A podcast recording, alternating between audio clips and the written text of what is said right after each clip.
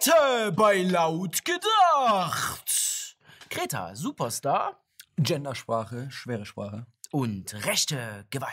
Gewalt, Gewalt, Gewalt, Gewalt.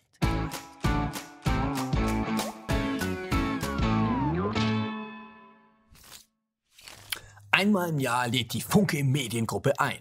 Und zwar zur Verleihung der Goldenen Kamera. Deutsche Schauspieler und internationale Stars aus Film und Fernsehen schlendern dabei über den roten Teppich und geben sich die Klinke in die Hand. Der Preis ist allerdings nicht allein auf Filme und Serien beschränkt.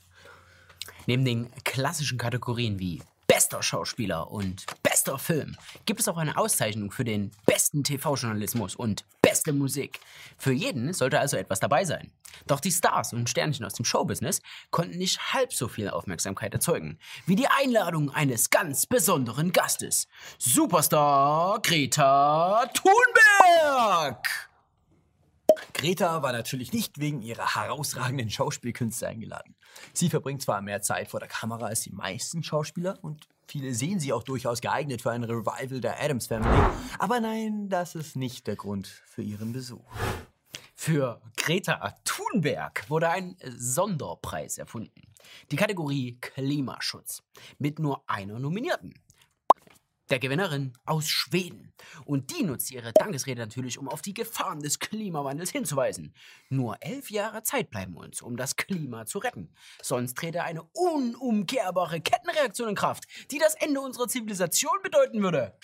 Die Lage ist ernst und jeder muss mithelfen. Deshalb nahm die 16-Jährige auch die anwesenden Prominenten in die Pflicht. Wir schaffen das nicht ohne Sie hier heute im Publikum. Die Menschen sehen Sie, sehen euch Prominente als Götter an. Ihr habt Einfluss auf Milliarden von Menschen. Wir brauchen euch. Ihr könnt eure Stimme verwenden, um Bewusstsein zu schaffen für diese globale Krise. Ihr könnt dazu beitragen, dass aus Einzelpersonen ganze Bewegungen werden. Ihr könnt dabei helfen, unsere Verantwortlichen, unsere Machthaber wachzurütteln. Sie wissen lassen, dass unser Haus in Flammen steht. Das Publikum ist begeistert.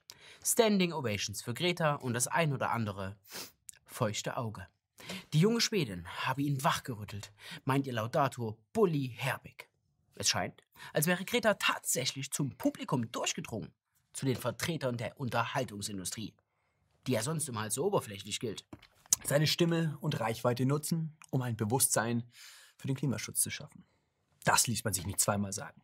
Die Preisverleihung fand immerhin auf dem stillgelegten Flughafengelände in Tempelhof statt.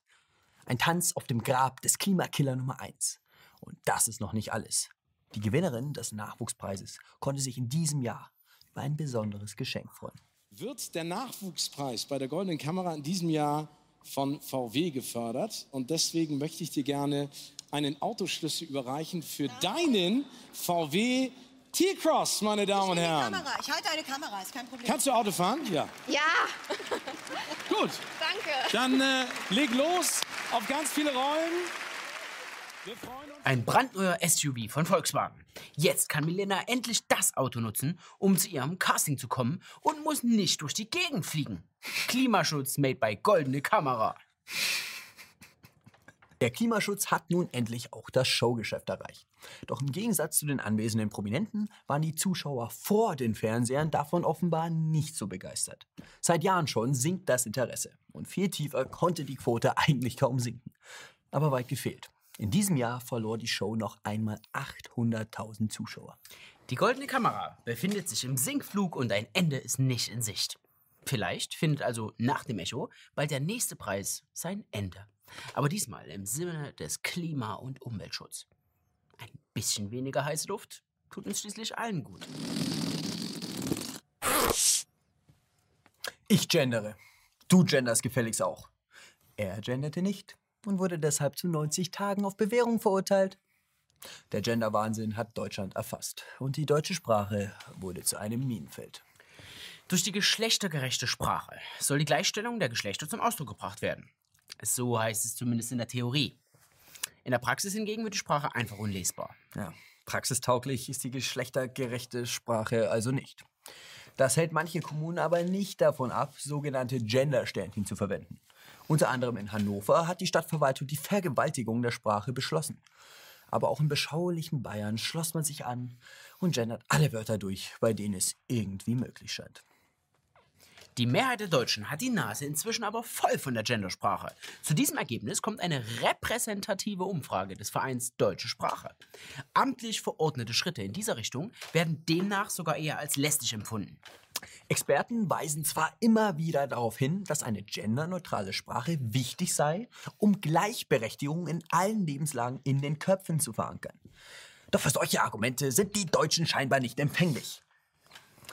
Die meisten Menschen wollen nicht von einer fanatischen Minderheit in Universitäten und Ratshäusern gezwungen werden, in einer verunstalteten, mit unaussprechbaren Sternchen dekorierten und sogar falschen Sprache zu sprechen.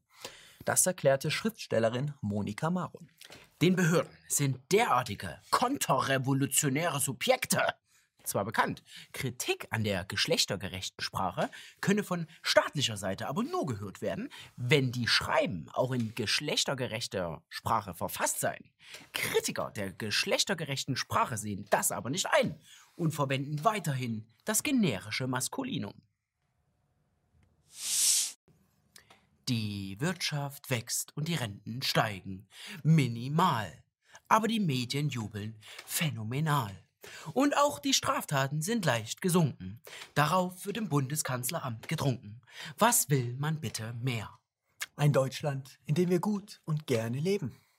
Diesen Eindruck erweckt Innenminister Seehofer, als er in Berlin die polizeiliche Kriminalstatistik vorgestellt hat. Die Zahl der polizeilich erfassten Straftaten ist 2018 im Vergleich zum Vorjahr um 3,6 Prozent auf 5,55 Millionen zurückgegangen. Ein Erfolg. Könnte man meinen. Aber es handelt sich lediglich um die Zahl der polizeilich erfassten Straftaten. Denn bei vielen Polizisten hat man inzwischen das Gefühl, dass ihre Aufgabe in erster Linie darin besteht, Bürger vom Erstatten einer Anzeige abzubringen, anstatt zu ermitteln und Kriminalfälle aufzuklären. Besonders erschreckend ist die Zunahme rechter Gewalt. Darauf weisen Beratungsstellen für Opfer rechter Gewalt hin. Die eigennützigen Beratungsstellen registrieren einen Anstieg rechter Straftaten im Osten um rund 8,8 Prozent. Mindestens fünf Menschen werden täglich in Ostdeutschland Opfer rechter Gewalt. Zum Beispiel ich, als Philipp Thalheut mein Müsli-Riegel geklaut hat. Das sind erschreckende Zahlen. Und die Beratungsstellen haben natürlich kein Interesse daran, das Problem kleinzureden. Schließlich gehören sie zu den Profiteuren der rechten Gewalt. Und helfen geht selbst schon mal gerne nach, Philipp Thaler. Aber äh, was ist denn eigentlich jetzt dieses rechte Straftaten überhaupt? Sind das Straftaten, an denen Rechte beteiligt sind? Also entweder als Täter oder als Opfer? Oder handelt es sich allgemein um rechte Straftaten, wenn ein Deutscher beteiligt ist? In Brandenburg erklärte Ministerpräsident Voigtke unlängst, dass alle Straftaten automatisch Rechten zugeordnet werden. Wörtlich sagte Voigtke, bei der Polizei wird jeder Übergriff, bei dem nicht erwiesen ist, dass es keine rechtsextreme Motivation gibt, in die Statistik hineingezählt. Also schuldig bis zum rechtskräftigen Beweis der Unschuld. Okay. Also den Rechtsstaat auf den Kopf gestellt. Nicht nur in Brandenburg. Auch in Bayern wird so verfahren. Der 19-jährige Afghaner stellte sich auf eine Bierbank und zeigte den Hitlergruß so lange, bis ihn ein Mitarbeiter des Sicherheitsdienstes aus dem Biergarten verwies. Für die Polizei München eine rechte Straftat. Die Migranten sind an allem schuld. Aber nicht alle rechten Straftäter machen es den Behörden so leicht wie der 19-jährige Afghane. Anhänger der internationalen rechten Szene bedienen sich vermehrt bestimmter Symbole und Zahlenkombinationen. So können sie sich unauffällig in der Gesellschaft bewegen Gleichgesinnte trotzdem erkennen. Die Codes sind einfach zu entschlüsseln, da überwiegend lediglich die Anfangsbuchstaben der Begriffe durch ihren Stellenwert im Alphabet eingetauscht werden. 18 steht beispielsweise für Adolf Hitler, 88 steht für Heil Hitler. Doch inzwischen rüsten die Rechten auch hier auf. In Worms sind nämlich Spurereien mit dem Zahlencode 187 aufgetaucht. Der Fachmann und Rechtsextremismus-Experte Heiner Bögler erklärt, 187 steht für Adolf Hitler Gemeinschaft. Ein Sack Zwiebeln! Ein Sack Zwiebeln! Jo, das war's mit laut gedacht. Schaltet Als wenn ich mir jetzt mit voller Wucht mit dem Fuß gegen den Kopf trete, bin ich dann eigentlich Opfer rechter Gewalt? Freunde, schreibt uns in die Kommentare, was Philipp sein Fall ist und was für euch alles noch zu rechter Gewalt zählt. Ansonsten liken, teilen, kommentieren und schaltet nächste Woche wieder ein, wenn es heißt laut gedacht um 19 Uhr zum Donnerstag.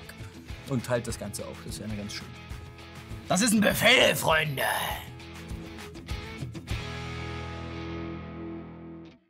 Vielen, vielen Dank an all die Leute, die uns jetzt schon unterstützen. So eine Sendung dauert zwar nur 10 Minuten, aber die Erschaffung dauert einige Tage mit vielen, vielen Leuten. Wenn euch die Sendung gefallen hat, könnt ihr unsere Arbeit natürlich auch gern supporten. Nutzt dazu gern Patreon oder PayPal. Die Links dazu findet ihr in der Beschreibung.